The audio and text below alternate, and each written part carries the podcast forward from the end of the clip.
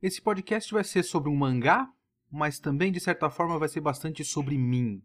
Então, se é isso que você quer fazer com seu tempo, o Kitsune da semana é a voz do silêncio.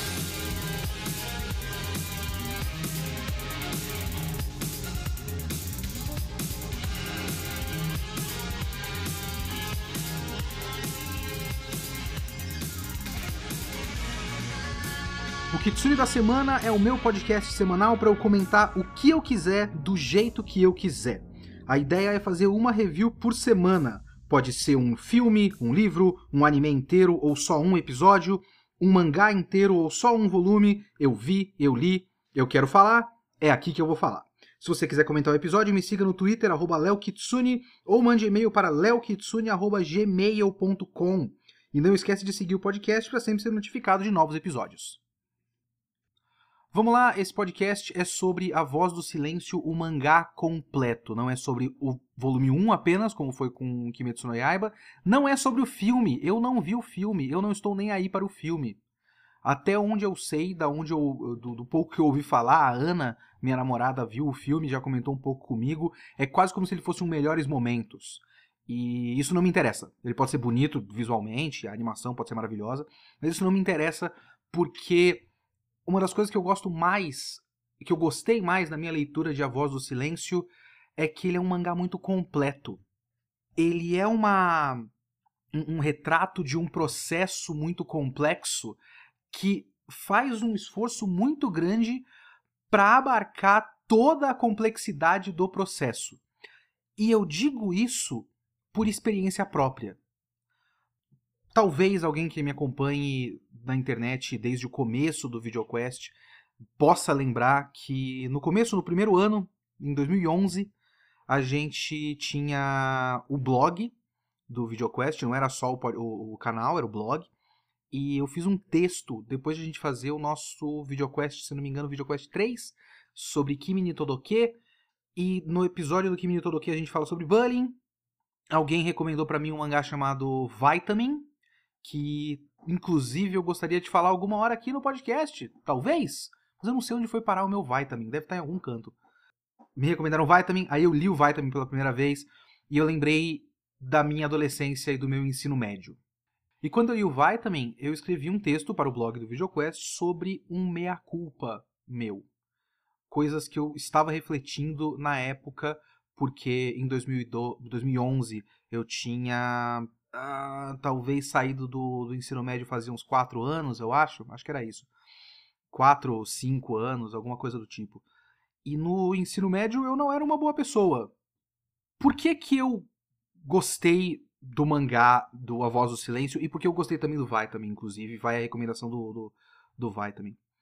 Porque, no caso mais específico da Voz do Silêncio, ele vê o lado do Bully e de qual é o processo para chegar nesse ponto. Eu fazia parte de um grupo na escola, no ensino médio, que era o pessoal da zoeira. A palavra bullying não existia na época, mas era o que a gente fazia, basicamente. Era o pessoal que eu conheci no ensino médio, eu achei o pessoal legal, eles me aceitaram, eles também achavam que eu era legal, e a gente não batia nas pessoas, a gente não fazia nada é, muito. não era Basicamente não era nada físico o que a gente fazia. Era a gente sentar numa escada que ficava de frente pro pátio da escola e gritar coisas pros nossos alvos. Tinha um alvo principal. Era um cara que a gente considerava. Veja bem. Na época a gente achava que isso era um argumento. Que, que, que, era, que era o suficiente para justificar o que a gente estava dizendo a gente achava que ele não estava se assumindo gay. E, pô, por que, que ele não, não se assume logo? E aí a gente zoava ele de viado. É absolutamente desprezível e imbecil. Mas eu fazia parte de um grupo. E esse era o, isso é o que o grupo fazia. Então eu tava lá. Eu ficava na escada com eles e eu gritava as coisas junto. Desde então, desde que eu saí desse grupo, e quando você sai do grupo, você consegue olhar um pouco as coisas de fora, e eu comecei a pensar em, em muitas coisas na vida, e, por exemplo, eu entrei na faculdade de letras, e você começa a ver muitos movimentos e pessoas muito mais conscientes do que você, pessoas pensando em questões maiores que, que não apenas eles mesmos. E eu comecei a refletir sobre o que eu fazia no ensino médio e comecei a me sentir muito mal comigo mesmo, de perceber o tipo de pessoa que eu era, que eu, o tipo de pessoa que eu aceitei ser, digamos assim. Eu não, não me considero uma pessoa ruim. Eu tenho enormes problemas de autoconfiança, digamos assim, mas eu, eu não, não me acho um ser humano ruim. Eu me acho incompetente, digamos assim. Eu me acho burro. Mas eu não me acho ruim como, como pessoa, como ser humano. Mas eu acho que naquela época eu fui. E eu tentei não ser desde então. É um caminho desde a saída do ensino médio de tentar não ser um babaca. Não ser um, um filho da puta, como eu fui. Eu tentei, eu venho tentando. Agora, vamos lá. Esse, esse alvo principal eu procurei ele no Facebook recentemente, tomei coragem, respirei fundo, fui falar com ele, não dava para ser pessoalmente porque ele mora no Canadá agora. Pedi desculpas pelo que eu fiz. Eu acredito que ele tenha aceitado minhas desculpas. Se ele só foi educado, eu não tenho como saber. Eu não mantive contato desde então. Também não, não vou ficar forçando a pessoa a isso, já não, não faz mais sentido. Mas eu tentei, tentei me desculpar. E eu tento desde então tive um canal por cerca de nove anos com que chegou num certo ponto a 76 mil inscritos. Eu tenho 18 mil seguidores no Twitter. Eu tento ser algo positivo para pessoas. Eu tento usar a voz que eu acabei ganhando para ser útil para algo. Isso é legal? Talvez. Pode ser. Isso compensa o que eu fiz? Não sei. É muito provável que não não apaga o que eu fiz. O, o, o dano que eu causei para alguém continua existindo. A pessoa viveu aquilo, a pessoa mudou por causa daquilo. Eu, como parte de um grupo, mudei a vida de, de, de pessoas para pior. E elas podem ter se reerguido, como é o caso desse cara, que eu, que eu falei com ele. Ou pelo menos externamente, né? A aparência é de que ele se reergueu. Ele pode ter, pode ter usado isso como algo que fez ele ganhar forças com, consigo mesmo, o que é uma, uma bobagem que inclusive o próprio mangá comenta. Sabe aquela coisa meio. Eu acho que a última temporada do Game of Thrones faz um pouco isso no seriado, o, o arco da Sansa. Que a Sansa é colocada pela série, né? Mais do que nos livros, a, a Sansa é colocada pela série para passar por por muitas coisas horrorosas, por repetidos estupros, e no fim eles criam o texto de que, ah, mas isso fez eu ser quem eu sou, então eu tinha que ter passado por tudo aquilo, o que é uma bobagem do caralho. O Voz do Silêncio aborda essa questão, tem o professor, a, a, o tal professor, o, um dos personagens mais desprezíveis do mangá, ele fala que, bom, pelo menos você passou por tudo isso, agora você é um cara é, uma pessoa decente. E é bom, é bom que você tenha passado por isso porque você cresceu como pessoa. Eu não sei se o professor leva, tipo, o cara joga um copo de água na cara dele manda ele se fuder, um bagulho assim, né? Não com essas palavras, mas enfim. Então, o mangá aborda, o mangá, por isso que eu digo, eu digo, é um mangá bastante completo. Ele aborda uma miríade de questões, ele aborda até isso. Isso de eu posso até pensar para mim mesmo que olha como é legal que a pessoa cresceu a partir disso, se conseguiu se tornar alguém mais forte por conta das dificuldades que ela passou na vida, mas as dificuldades que ela passou na vida, em parte, eu tenho culpa. É o suficiente eu pregar coisas que eu acredito serem positivas para um monte de gente que não são essas pessoas que eu afetei negativamente? São coisas que eu penso bastante, são coisas que esse mangá me fez pensar. Porque é o caminho do Ishida. É o caminho do moleque que fez uma, um monte de merda numa certa época da vida dele e passa, pelo menos todo o resto do, do, do caminho do mangá, anos depois disso e todo um período de um ano que eu acredito que o mangá tenha coberto da vida dele, é, achando que não é o suficiente, achando que ele não foi punido o suficiente, que ele não merece é, ser feliz. Tá certo que esse é um mangá do ponto de vista do, do perpetrador e não da vítima. E a, a vítima tem questões que eu, que eu acho positivas e negativas da maneira como ela é abordada na, na série. Mas se você quiser algo do ponto de vista da vítima, Eu acho que a recomendação maior é o Vitamin. É, Vitamin não é um, o Vitamin não é um mangá tão bom quanto o, o, A Voz do Silêncio. Mas é um bom mangá, sim. E é um mangá do ponto de vista da vítima. O quanto ela sofreu e a tentativa dela de se recuperar. Esse é o ponto de vista de alguém que era o Bully e a tentativa dele de se redimir. Muito também pelo fato de ele ter acabado virando vítima. E isso é mais uma das coisas muito interessantes desse mangá. O primeiro volume, para mim, não precisava existir o resto, praticamente, de tão bom que ele é. Sabe? O, o resto do mangá é ótimo, é muito bom mesmo. Eu gosto, assim, é, no geral do mangá. Mas se só existisse o volume 1, para mim era perfeito. Porque ele é o retrato perfeito de uma bola de neve. E essa é uma bola de neve que acontece por uma, por uma série de fatores por pressão do grupo, por criação da família, por tédio, por, por negligência da escola, dos pais, do, do, do grupo. O moleque, o Ishida, ele é um moleque criado por uma família, pela mãe, que tá tentando se virar com o próprio negócio, que é o que dá, e não consegue prestar atenção diretamente nele. Ele é criado bastante solto, então ele faz as merdas dele, é muito provável que ele tenha é, hiperatividade, que chama TDAH, TDAH, transtorno de déficit de atenção e hiperatividade. Isso. É possível que ele tenha isso, porque no começo ele fala muito sobre o fato de que ele está tentando sempre vencer o tédio, e se ele tem alguma coisa interessante para fazer, isso é o suficiente. Então, se ele pula de uma ponte para o rio, ele venceu o tédio nesse dia. Então ele pensa em termos de videogame porque ele passa o tempo todo jogando videogame, porque ele não tem muito mais o que fazer. Quando ele vê a menina, a menina é o alvo perfeito para ocupar o tempo dele, porque ele está pensando em si mesmo. Porque não existe muito trabalho de ninguém para conscientizar de que o outro também é importante. O professor, aquele lixo de ser humano do professor, é, é um retrato muito interessante e, e para mim razoavelmente preciso de coisas que eu leio de fora, obviamente.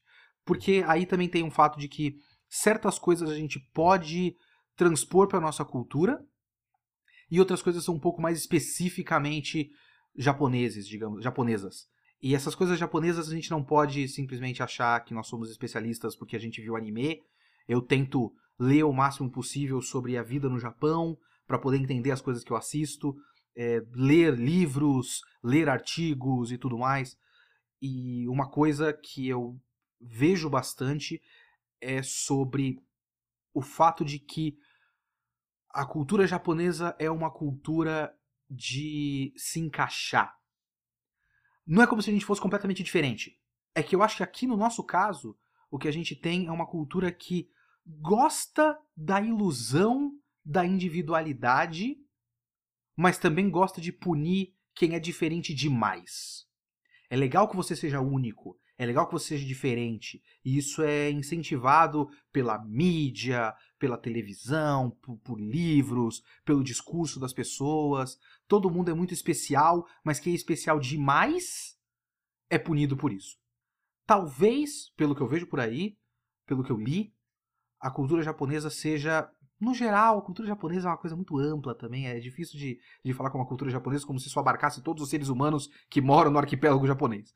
Mas coloque aspas aqui: a cultura japonesa é uma cultura um pouquinho mais aberta nesse sentido. Você é incentivado a se encaixar. E se você desvia um pouco demais, você já é completamente excluído porque ninguém quer ter trabalho com você. Tem toda a cultura da, da desculpa, de pedir desculpa incessantemente, e as pessoas pedem desculpa por estarem atrapalhando constantemente. Isso é uma coisa que eu vejo muito. É colocado em você o peso de você ser um, um fardo na vida de alguém. E aí, o próximo passo é pessoas numa posição de autoridade não quererem exatamente abordar quem tem algum problema que precise de tratamento específico. E tem o caso da Nishimiya, que chega na escola, ela é surda, ela precisa se comunicar pelo caderno inicialmente, o negócio da, da língua de sinais é, acaba acontecendo é, no decorrer da, do mangá. E tem, por exemplo, o esforço de uma professora falando que ela quer que todo mundo aprenda a linguagem de sinais pela menina, e esse professor desautoriza ela publicamente. E se, ela, se ele desautoriza essa professora na frente dos alunos, qualquer esforço dessa professora também já foi pro caralho.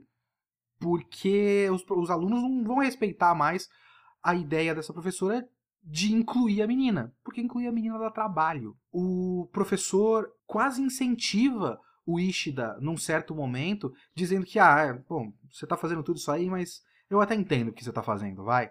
E isso faz com que o moleque continue, porque ele não quer ter o trabalho de lidar com esse problema. E aí, quando o, o, Ishida tá sofrendo também, a atitude é a mesma. E foda-se o Ishida. É um ambiente que cria essa situação. E o mangá faz um trabalho muito é, minucioso, eu diria, de descrever esse ambiente que dá nesse ponto.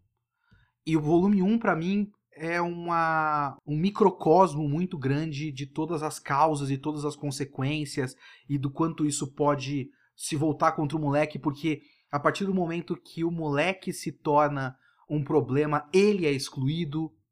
Então foda-se, ninguém estava exatamente aceitando ele pelo que ele é também. Ela não se encaixa, então ela que se foda. E a partir do momento que ele também já não se encaixa, ele que se foda. Para mim, o primeiro volume é, é, é perfeito. E o, o restante do mangá é um trabalho também bastante minucioso, de passo a passo, da tentativa dele de se redimir e de todas as consequências dessa tentativa de se redimir. Eu falo bastante aqui no podcast da, da minha. Do, do, quanto esse podcast é um exercício de sair da zona de conforto e o, o Voz do Silêncio também se encaixa nisso, porque por mais que eu tenha algum conhecimento de causa do pior jeito possível, desculpa, é, é, é horrível, é, eu me sinto mal de, de falar disso, de pensar nisso e tudo mais. Eu também não sei se eu tenho total autoridade para falar, e eu acho um mangá tão completo, mesmo curto, mesmo que curto, né? Ele tem sete volumes só. Eu acho que eu vou deixar muita coisa passar, e eu acho que por mais que eu tenha cuidado, eu, eu vou cometer erros ao, ao falar de assuntos tão delicados. Eu tenho medo de ser um podcast incompleto sobre um mangá que é bastante completo e bastante minucioso.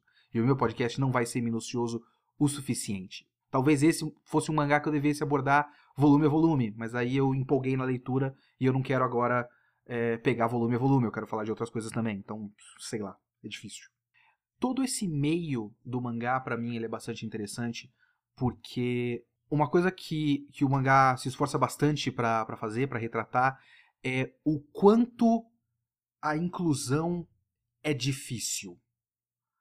É, não, não querendo dizer que a gente não deva fazer ou qualquer coisa do tipo. É que é difícil fazer com que as pessoas aceitem que isso deva ser feito. Tem um momento em que eles formam aquele grupo, e aquele grupo de amigos tem aquela coisa do projeto do menino que quer fazer o filme. E eles incluem a menina, a Nishimiya, e depois eles vão para o parque de diversão e tudo mais. E eles se divertem no parque de diversão. Tem uma conversa muito interessante da Nishimiya com a Ueno, que eu vou falar daqui a pouco. Mas nessa parte da diversão é legal, porque a Nishimiya tá ali do lado. Tanto faz que ela esteja ali, de certa forma, para essas crianças. A gente tem que lembrar que, que são crianças, são adolescentes. Eles não estão exatamente preocupados com qualquer coisa de conscientização, qualquer coisa do tipo. Eles têm as próprias preocupações. Eles estão crescendo, eles querem é, namorar, eles querem uh, se preocupam com a própria aparência, tem toda a pressão da escola, da, da escola e dos pais do vestibular, da faculdade, para qual escola que eles vão depois, para qual faculdade que eles vão depois. Eles têm que, esse momento, por exemplo, eles estão se decidindo qual faculdade que eles vão fazer, então eles têm que pensar no futuro.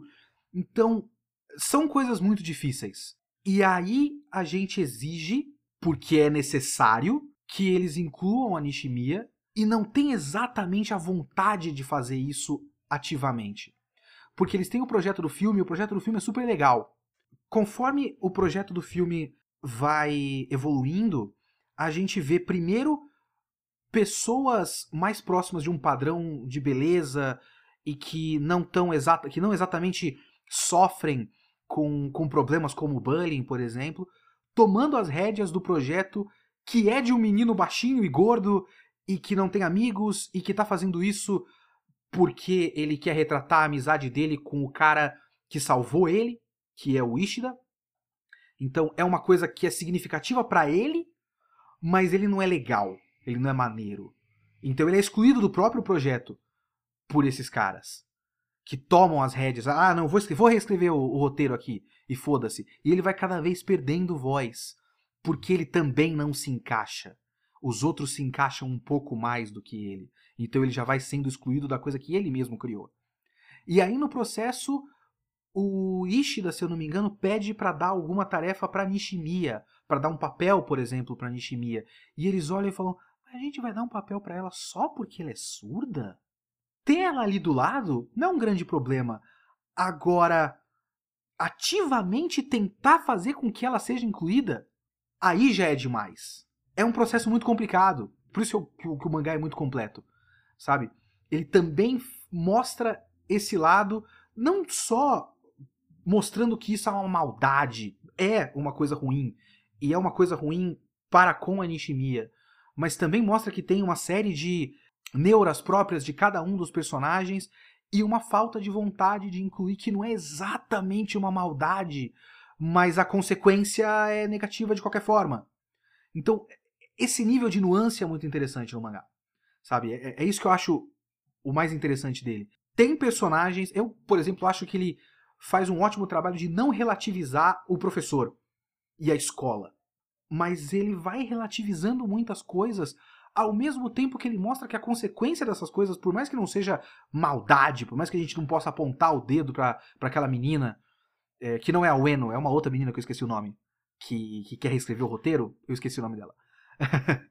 não é uma questão de apontar o dedo para ela e falar, ela é uma pessoa ruim, ela é uma filha da puta, sabe? Ela faz uma coisa ruim, que tem consequências ruins, que faz, assim, no acumulado de tudo isso, vai fazer com que a Nishimiya tome atitudes drásticas num certo ponto da história, que são horrorosas e tal, ao mesmo tempo que não é exatamente a maldade dessa menina, é um ambiente, é um contexto, é uma atmosfera, digamos assim. É, é o que se faz, é o que todo mundo faz. E é o que ninguém exatamente se esforça para que não aconteça. Principalmente se você pegar a tal da conversa que eu falei da Ueno. Essa conversa é muito interessante para mim, porque do ponto de vista da Ueno, o que a Nishimiya faz é perturbar a normalidade. E do ponto de vista dela, a Nishimiya está perturbando ativamente, de propósito. A Nishimiya está se fazendo de coitada, por exemplo, para atrapalhar a vida de todo mundo. É, é, é, criança de 12, 14, 16 anos. 16 anos já está mais para adolescente, quase adulto, mas enfim. São crianças que estão vivendo a própria vida e vem um, uma pessoa que precisa fazer com que eles se adaptem, e se adaptar é muito difícil, ninguém quer que eles se adaptem. Ninguém está falando que eles têm que se adaptar. E do ponto de vista da, da do outro, da, da menina, da Ueno, por exemplo, e de todo mundo, porque esse diálogo também serve para representar muito do ambiente da escola e dos outros, do, do, do resto do pessoal, o que a Nishimiya está fazendo é atrapalhar de propósito. E aí, quando a Nishimiya tenta pedir desculpa é, incessantemente, tenta ser passiva, tenta é, se manter aberta para ser aceita, ninguém vai ver isso como genuíno. O pessoal não vê isso, a Ueno não vê isso como genuíno, e para mim fica claro que muitos dos outros personagens também não veem isso como genuíno. Vê isso como falsidade. ela vem aqui, causa um monte de conflito, causa um monte de problema, atrapalha a vida de todo mundo. Agora eu tenho que ficar escrevendo num caderno para falar com ela. E agora ela quer pedir desculpa? Agora ela quer ser amiguinha? Agora ela baixa a cabeça? Isso é falsidade. Pau no cu dela. É basicamente esse o pensamento. E quebrar esse pensamento é muito difícil. Porque aí tem o ponto de vista da Ueno. Da Ueno não, desculpa, da Nishimiya. Né? Que eu tenho problemas com a maneira como a Nishimiya é mostrada no mangá eu entendo a função e eu acho que no fim das contas é bom, mas eu gostaria de um pouco mais da Nishimiya. Eu queria ver um pouco mais do ponto de vista dela, como vítima. Porque tem um certo volume, se eu não me engano, é o volume 6, eu acho. É que cada capítulo é o background de um dos personagens do grupo de amigos. E a gente vê a, a, a causa do, da maneira como eles agem com a Nishimiya e tudo mais. E aí tem um capítulo da Nishimiya, que é um ótimo capítulo, talvez devesse ter um pouco mais do que um capítulo só. Tá certo que boa parte do resto do mangá também é isso, mas ele é mais o Ishida do que ela, e ela é um capítulo. Um ótimo capítulo, mas meio que um capítulo só. Esse capítulo é interessante porque mostra que a vida dela é uma dificuldade do caralho. Porque no fim das contas, o que a voz do silêncio diz é que boa parte dessas coisas podem ser resolvidas com um pouquinho de diálogo. As pessoas se abrindo e tentando entender o problema do outro. E esse é o problema da Nishimiya, porque a vida dela é uma dificuldade muito grande de se comunicar. É, é, tudo isso é retratado como balões em que o texto é cortado pela metade. E eu acho que deve ficar mais interessante em japonês do que em português. Eu li pela versão da New Pop. E a gente tem as nossas nosso alfabeto de 27 letras. E o que a New Pop fez foi cortar pela metade as letras. Só que dá pra gente saber o que, o que a gente está lendo, né? Porque a gente consegue completar com certa facilidade o que é um R, o que é um B, o que é um, um D e tal. Dá pra gente supor qual é a metade de cima, só vendo a metade de baixo do desenho da letra, né? Deve ser muito mais difícil de ler quando você tem metade de um kanji cortado, né? Porque o kanji tem, sei lá, a parte de cima dele pode ser completamente diferente da parte de baixo e você pode completar com várias outras coisas em cima e criar sentidos diferentes. Então, se você tem só metade de um kanji, deve ser muito mais difícil de saber qual o kanji que está sendo mostrado ali. Mas isso tudo é, é uma maneira visual de usar a mídia mangá, a mídia quadrinho, para retratar no balão a dificuldade de audição dela. Porque, vendo por esse capítulo, por exemplo, não é que ela é 100% surda, ela ouve algo. Mas é muito difícil para ela entender 100% do que ela está ouvindo. Tanto é que ela consegue falar, mas consegue falar com uma tentativa de fonemas que não são exatamente os fonemas do japonês ou do português na nossa tradução, né? Então fica uma fala meio, meio incompleta porque a audição dela também é incompleta. Então ela não consegue entender direito o que as pessoas estão falando para ela e ela não consegue se comunicar direito com as pessoas porque o papel falta entonação, e o papel é difícil porque leva tempo para escrever. Às vezes as pessoas simplesmente não querem ter esse trabalho de escrever. Ninguém fala com língua de sinais. A maneira como ela fala é difícil de entender. A maneira como as pessoas falam é difícil de ela entender. Então é uma dificuldade muito grande de comunicação, que seria o essencial para as pessoas entenderem quais são as dificuldades dela e entenderem ela como pessoa, não só como um peso. Então isso é muito interessante. Ao longo dos tempos, isso vai acumulando e vai chegando num, num ponto insustentável e, e impossível de aguentar para ela. Mas no geral, eu acho ela uma personagem meio unidimensional. Os outros personagens me parecem mais completos e mais redondos do que ela. Por outro lado, eu acho que isso faz bastante sentido.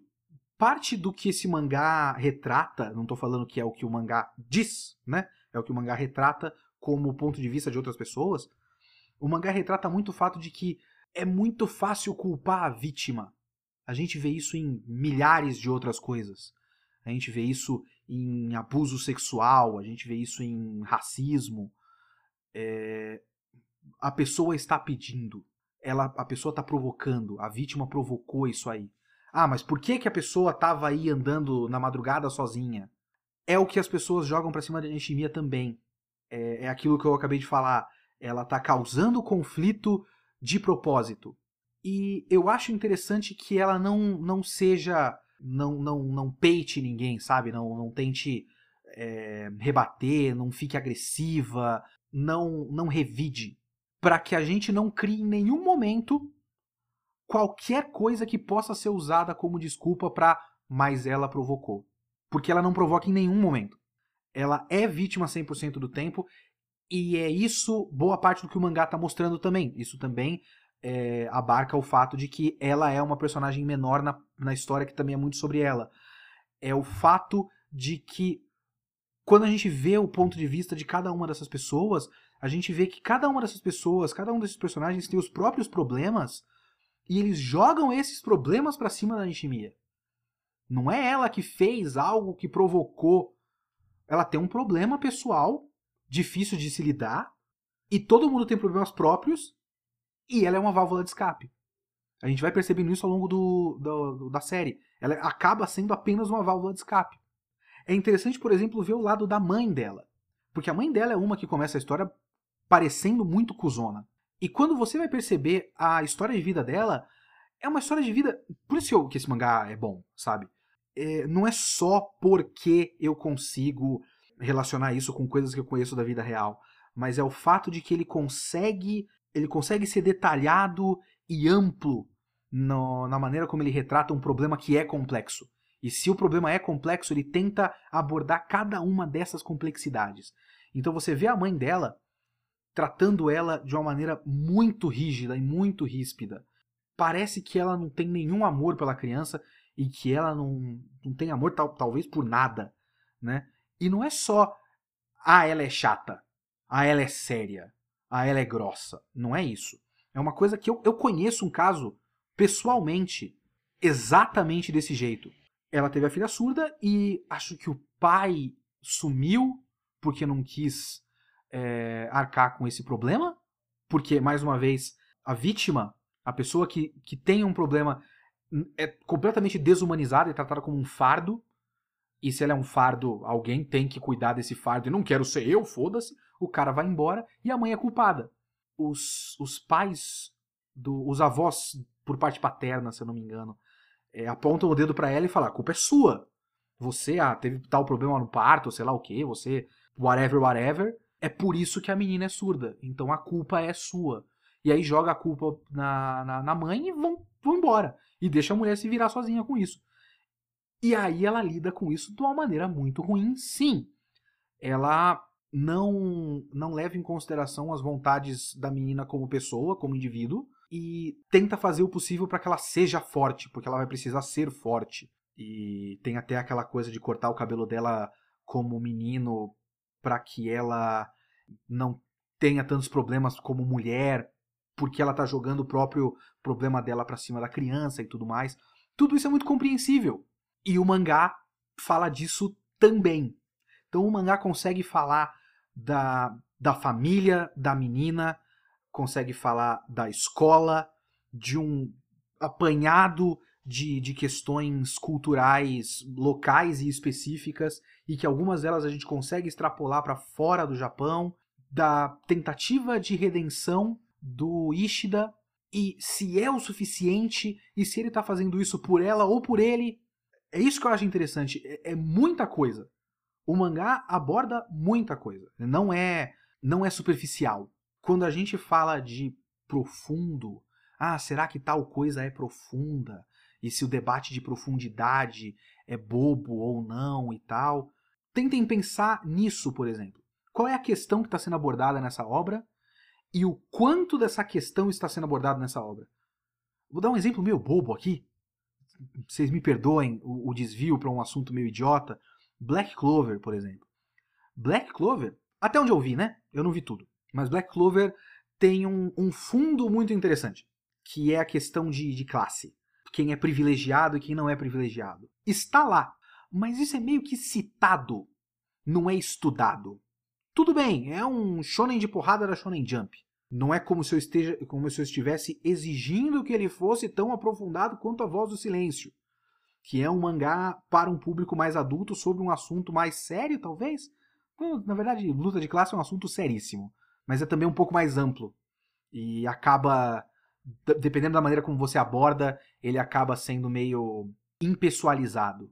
Grandes grupos de pessoas e não em indivíduos sendo afetados por isso. E a maneira como o Black Clover aborda. Aborda como muito amplamente, muito genericamente, algumas pessoas são privilegiadas e outras não. E é isso. Tem gente que tem magia, tem gente que não tem magia. No caso do Black Clover. Então, isso é um exemplo, não é uma crítica apontar o dedo para Black Clover e falar, ah, é por isso que ele é um lixo. Não é essa a questão. É só uma questão de ser um exemplo para você diferenciar. Tente pensar por esse caminho. Se uma obra está tentando abordar um X assunto, o quanto ela aborda desse X assunto. E é por isso que eu acho, por exemplo, que o filme talvez não seja uma coisa muito boa. Porque, né, relatos é, de segunda mão para mim. Se ele resume tanto, ele vai perder muito desse, desse detalhamento de um assunto tão complexo. O forte de A Voz do Silêncio é ele ser detalhado num assunto que merece detalhamento. Eu não sei qual é a crítica das pessoas quanto ao final. Eu acho que ele acaba sendo um tanto mais leve do que o resto. Não sei se é essa a crítica das pessoas, eu não sei se tem tantas críticas assim quanto ao final, mas eu não vejo grande problema de, ser, de ele ser leve da maneira como ele é, o final, o volume final principalmente. Antes disso, ele já abordou as questões com, com tanta minúcia que não tem grande problema de ele pisar um pouco no freio pro final. Depois de, de ser tão bom no que ele fez, tá tudo bem ele, ele terminar do jeito que ele terminou, sabe? Não acho que é um final que, que anula nada do que aconteceu antes, inclusive. Não acho contraditório, pelo menos na minha, na minha leitura. Mais uma vez, tem aí o meu medo de, de não ser minucioso o suficiente com uma obra que é bastante minuciosa. Na minha leitura, o fim não contradiz nada, ele só não é tão bom quanto o resto. Então talvez o fim, se você pensar em My Anime List, se o final fosse um pouco melhor, talvez eu desse 10, mas aí eu não dei 10, eu dei 9. Eu dei 9, eu não sei. Quanto eu dei pra esse mangá? Eu dei 9. Ah, olha só, lembrei da minha nota. Notas não importam, inclusive, lembrei-se disso. Mas eu acho ele ótimo em praticamente tudo que ele faz. Talvez eu gostasse um pouco mais dele se a Nishimiya fosse uma personagem um pouquinho mais completa e, e um pouquinho mais. com um pouquinho mais de nuance. Ela é meio que inerentemente boa, e isso tem uma função ótima no mangá, mas eu gostaria de uma personagem com um pouquinho mais de áreas cinzas, sabe? Não sei. Talvez uma reclamação. É, talvez nitpicking. Pode ser. Enfim, é isso. Ótimo mangá. Talvez se você está ouvindo esse podcast você já leu. Então você vai só bater a sua opinião com a minha e ver se você concorda ou não. Se você não leu, eu recomendo muito que você leia. E aí você pode ter a sua opinião e ver se ela é parecida com a minha ou não. Mas é isso. A Voz do Silêncio, baita mangá.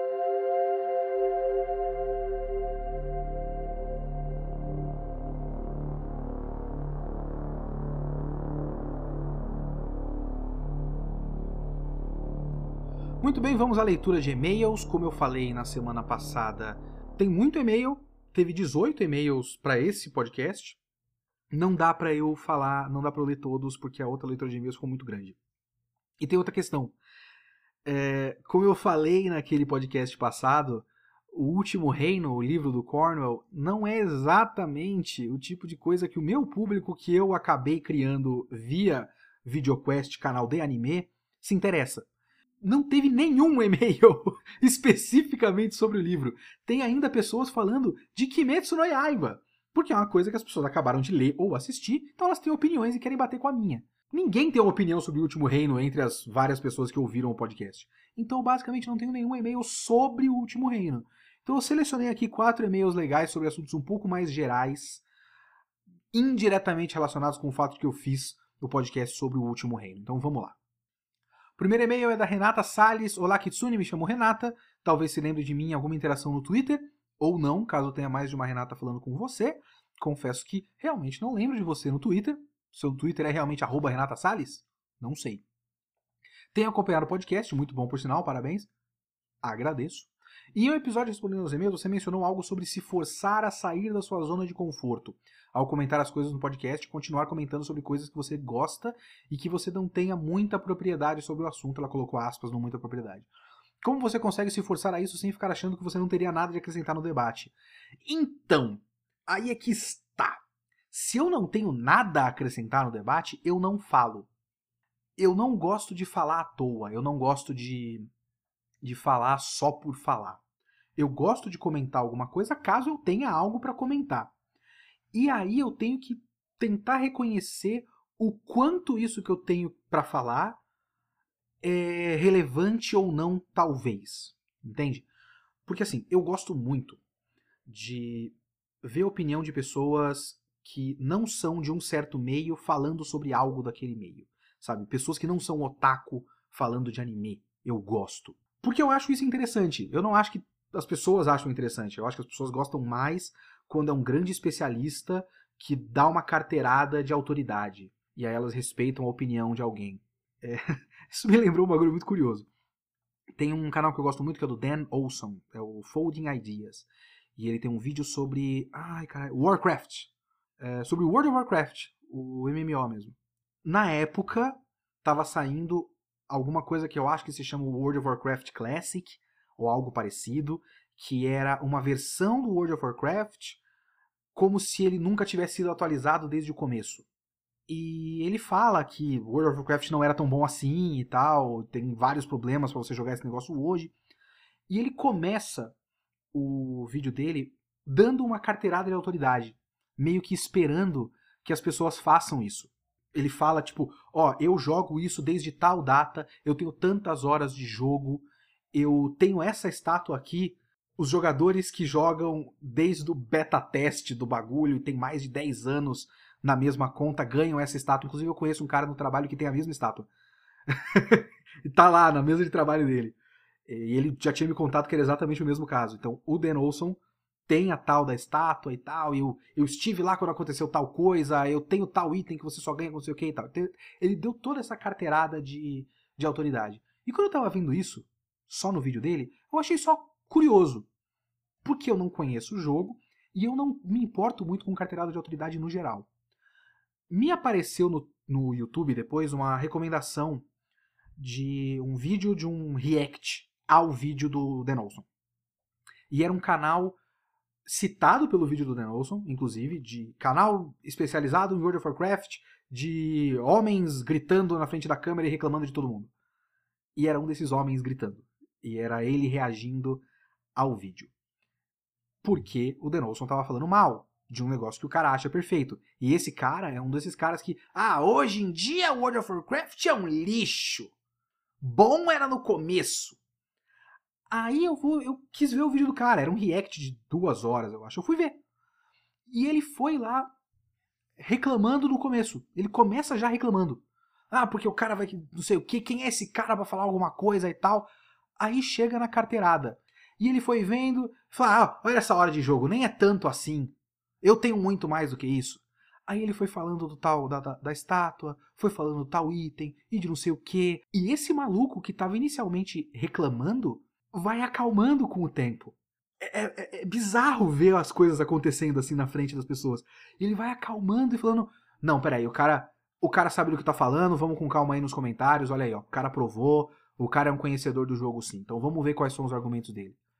Tem muita gente que precisa disso. Eu acho isso muito doido. Eu tenho muito medo disso, no geral.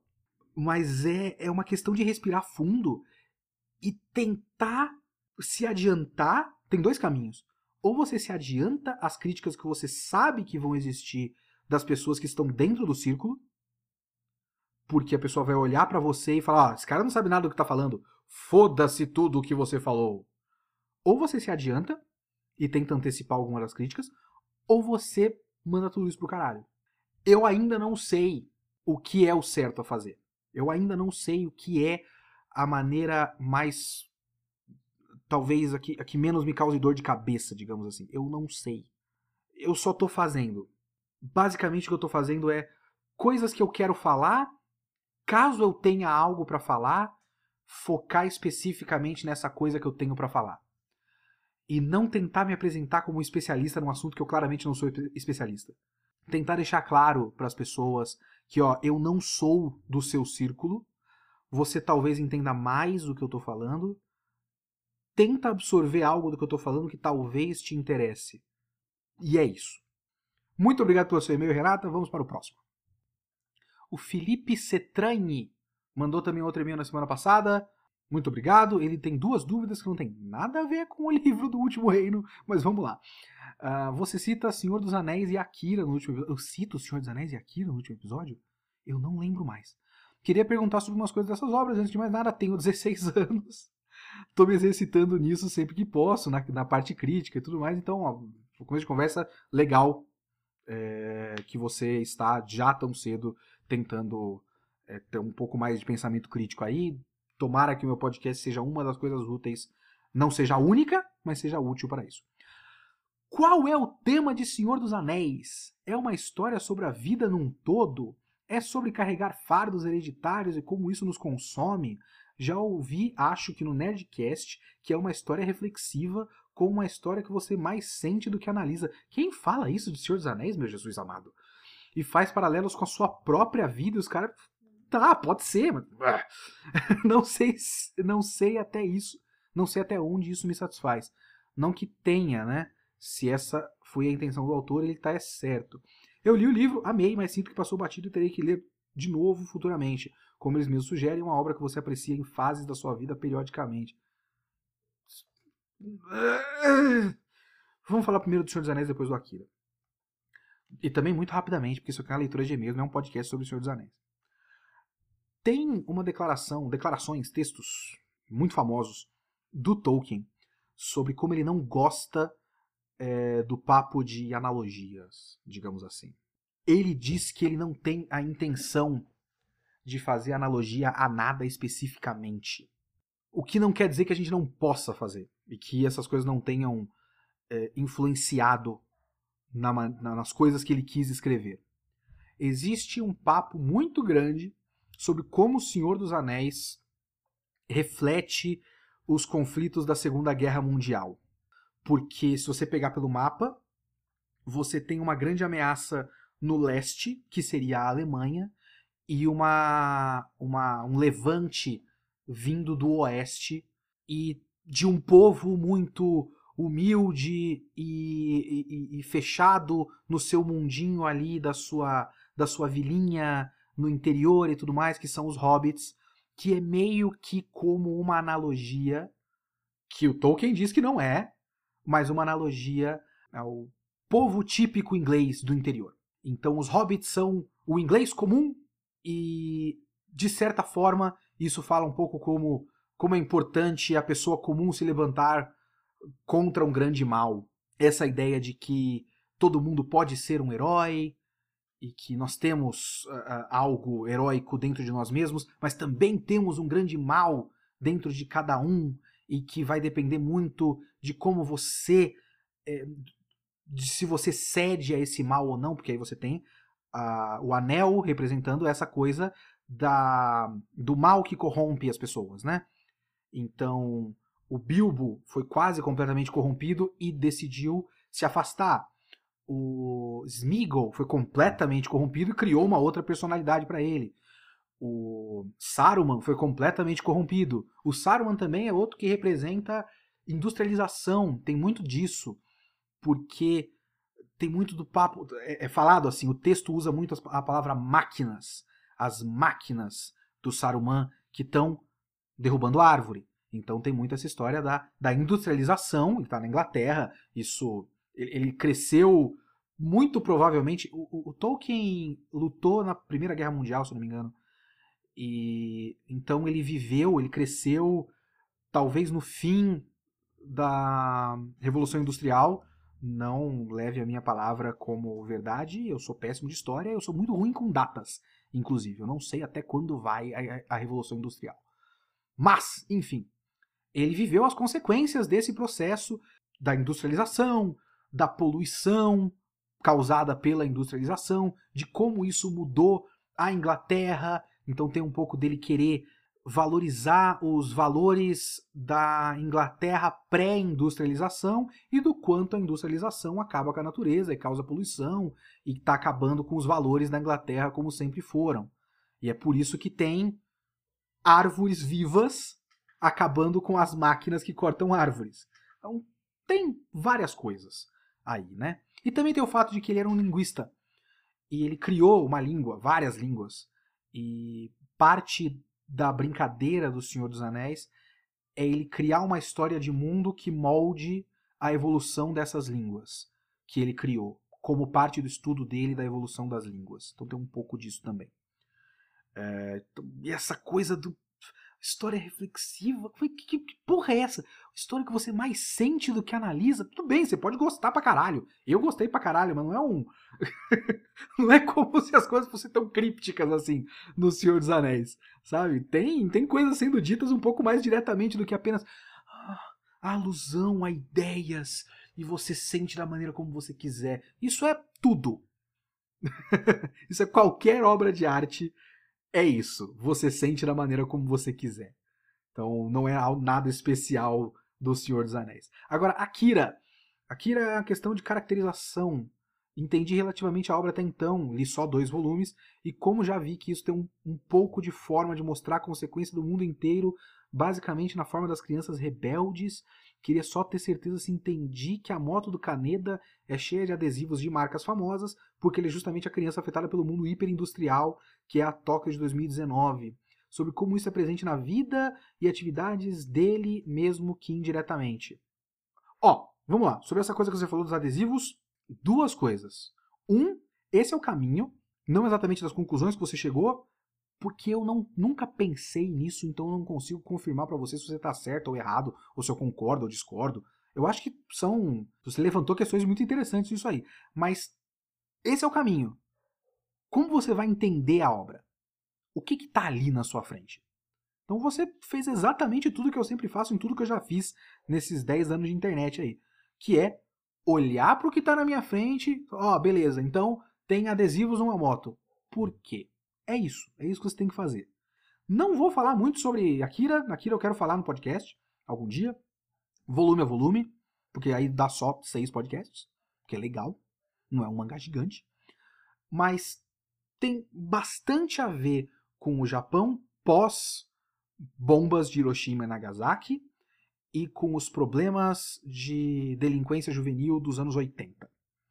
Então você tem o, o modo como a sociedade toda foi afetada, o, jovens largados pela sociedade, pela educação, pelo sistema educacional, pelo governo e o caralho 4, e depois que eles são largados por todo mundo, eles são tratados como um problema. Tem essas coisas. Tem um contexto sócio-histórico japonês complexo que eu precisaria dar uma estudada um pouco melhor para falar. Talvez eu faça isso num podcast dedicado a Akira. Então, é isso. Mas muito legal que você está fazendo esse exercício de, de, de perguntar o porquê para elementos específicos da obra. Isso é legal, isso é muito bacana. Isso é basicamente o que eu faço. Não tem segredo, é bem básico e é o caminho. Muito bom, senhor Felipe. Obrigado pelo e-mail o Digital Boy, que não colocou um nome, então ele é apenas o Digital Boy. Kitsune, como tem passado? Ok. Dos livros nacionais mais contemporâneos, você já leu algum do Eduardo Spor ou Rafael Montes? Eu curti bastante Batalha do Apocalipse, por causa do mix de fantasia com anjos e magia, além da ambientação diversificada em Babel, Grécia Antiga, Grécia Antiga, Japão e Rio de Janeiro, tudo reunido nas 500 e sei lá quantas páginas. Já Suicidas, um livro que eu nunca ouvi falar, amigo é um mistério interessante com um andamento maluco que me deixou legitimamente surpreso. Ó, oh, então uma coisa que eu queria muito fazer nessa vida, que é parar e ler coisa, um monte de coisa nacional contemporânea. Obviamente eu li bastante literatura nacional, mas mais clássicos por causa da faculdade, né? O único que eu li desses, que apareceu na minha frente e eu resolvi ler, foi. Eu sei que é do Rafael Dracon, e é o livro dele que tem a ver com dragão e tokusatsu. Mas eu esqueci o nome, Cemitério de Dragões? Acho que é um negócio assim. Eu não gostei. Eu achei. Eu, eu gostei da. Como é que eu posso dizer? Eu queria muito que ele tivesse dado o argumento e deixado outra pessoa escrever, porque eu não gosto da maneira como ele escreve, mas eu gosto da base da história. Muito obrigado pelo seu e-mail, Digital Boy. O Rafael HQ mandou e-mail também. Olá, Kitsune, estou gostando bastante do podcast.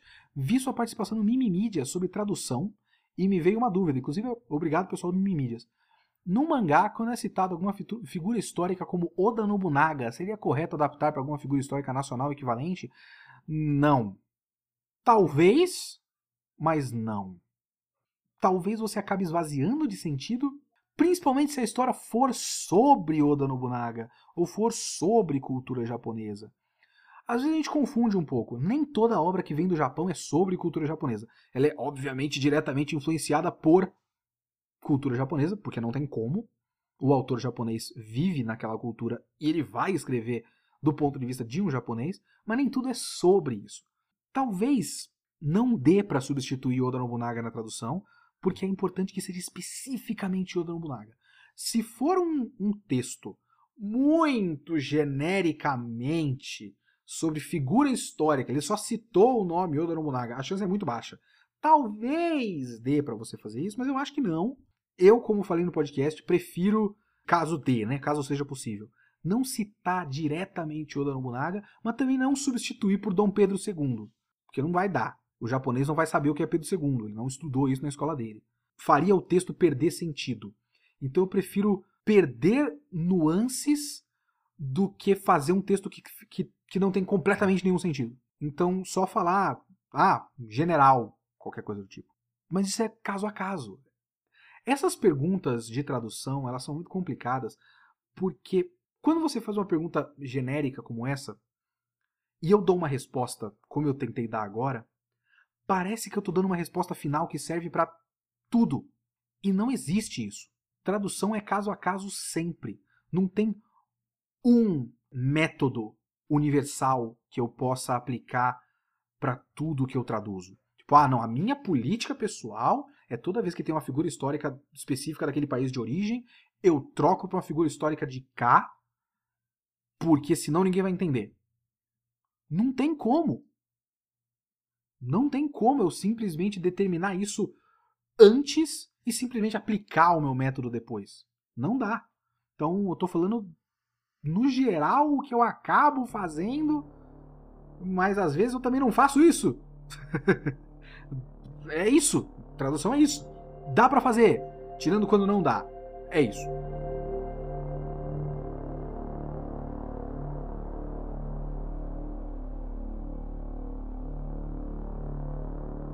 Este foi o Kitsune dessa semana. Muito obrigado a todos que escutaram o Kitsune da semana. O Kitsune da próxima semana é Cutie Honey de Gonagai completo. É isso, muito obrigado, até semana que vem.